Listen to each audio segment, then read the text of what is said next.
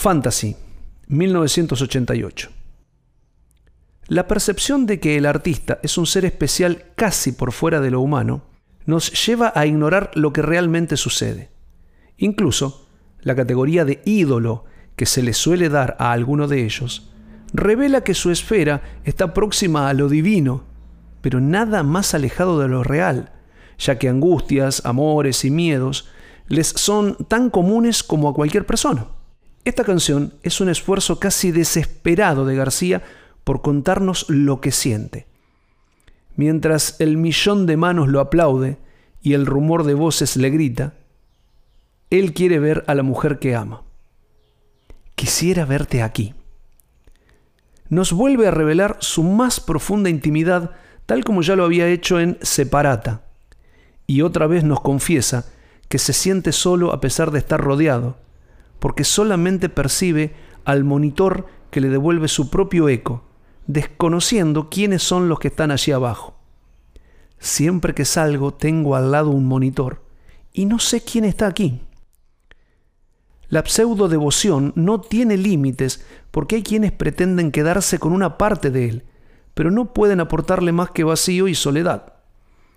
Eso lo lleva a adjetivar peyorativamente a la acción más deseada y necesaria de lo humano. Alguien me llama por el maldito amor. Esa falsa oferta de amor seguirá constante, ya que años después reiterará su fastidio diciendo, si el teléfono no suena en el medio de una reunión privada, es que la cinta está cansada de escuchar siempre las mismas pelotudas pavadas. Nuevamente, el amor espera. Probablemente lo que le sucede a García es lo que sienten muchos artistas de tanta fama, que son especiales y hasta casi irreales arriba del escenario, o en el desempeño de su arte.